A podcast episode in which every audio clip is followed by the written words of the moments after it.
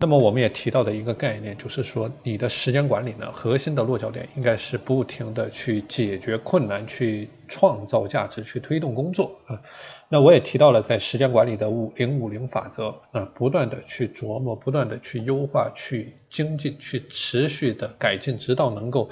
彻底的解决问题为止。所以，我们很多学员在做的时候呢，没有做好优化这一个动作，那么就导致了整个人陷入到一种伪勤奋的怪圈当中，那么整个人效率变得越来越低，到最后拿不到任何结果啊！这个就是我之前所谈到的这个游泳的游泳的例子啊！你去游泳的时候，如果说你动作变形了，那么你练的越多，你到最后错的越多。所以，时间管理它一定是从结果走到结果，不断的去寻找结果。你只对自己最后的结果负责，你的业务的结果，你的工作的结果，去关注影响结果的每一个细节，去死磕每一个动作和技术要领。那么在前两天呢，我们谈到的一个核心理念叫做去聚焦要事的理念啊，我们也举到了两个具体的例子。那么如果你能够把百分之八十的时间聚焦在百分之二十的要事上，或者说你能够把百分之九十六的时间聚焦在百分之四的头部的要事上，那这就意味着你的时间管理的效能有十六倍的提升。而剩下的百分之九十六的事件呢，就运用好你时间管理的三 D 法则，叫做推迟、委任和删除。那么我们也谈到了具体应该怎么样去做啊？你的时间管理的基本框架叫做保持严谨不失灵活。那么保持严谨就是说你的一个时间管理的基本框架，也就是我在昨天给大家谈到的你的清单体系和你的日历体系，怎么样去用好你的清单和日历体系，去竭尽全力的完成你清单上的任务。所以我也谈到了要避免去细致化、工匠化的时间管理，要避免这种过犹不及啊。如果你的整体的时间管理出现过犹不及的一个概念，那么你整个人会变得非常疲惫，你会花费很多的精力、时间在时间管理本身上面，这会导致你在执行层面的效率下降啊。就说你一旦整个链条某一个环节你出现了问题，那么你后面的环节都会像多米诺骨牌一样倒塌。那么我们也谈到了啊，你的日历体系，这个日历体系呢，就是说你的任务有截止的时间，这个也就是必答题的概念。如果说你是以周为单位去建立你的时间管理的刻度和你的日历体系，那这就代表着你每周有八十个小时的或者四十个小时的等效工作的任务啊。那么你在每周结束之前呢，你所有的任务都应该清零。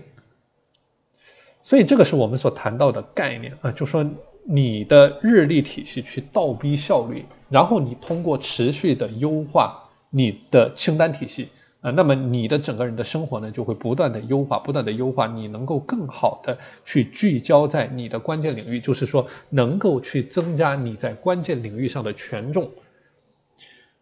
所以我们很多学员他之所以每天这么忙乱啊，就是没有做好我之前谈到的一个。必答题的概念啊，就对于他来说，什么是他每一天的必答题，这个并不清晰。那么是看到了什么事情去做什么事情，那这就会导致他觉得每天二十四个小时的时间都不够用。所以我谈到啊，时间管理的过程，你是要花这个时间和精力去思考第零步的过程。这个所谓的第零步，就是你怎么样用智慧把你每天二十四个小时这个容器给填满。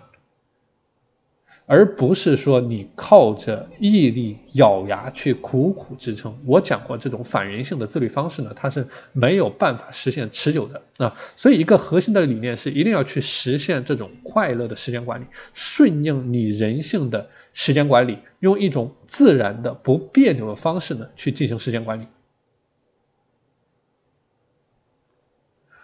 所以，一切不自律的问题，它都是。思想出现的问题啊，我们讲这个思想决定行动，行动决定结果，所以你思维就是说你思考的维度，你在更高维度去思考时间管理这件事情的本身啊，你去思考对于你的每天的这个日历体系、清单体系来说，什么是你的三件必答题啊？那么你最后做出来的时间管理的总的成果是非常好的。因为我之前给大家谈过你的时间管理的最终输出的公式。那么第一个选项就是你的每一个具体任务的效能啊，就是说你的每一个具体任务能够给你带来多少的价值。那如果说你在一个低维度上去思考时间管理啊，那么很容易出现的一个问题就是你永远在原地打转，你永远难以有一个进展啊。所以我讲时间管理的过程呢，它是一种价值观，它是一种选择。既然是选择，它就没有对错啊，选择就只有结果。所以总结一下，我们在这三期分享所谈到的一个内容。聚焦要事的一个核心思想，就是说，你想要获得什么样的结果，那么你就是在每天时间管理的过程当中去做出什么样的选择。那选择具体的任务，选择具体的必答题啊，选择具体的结果。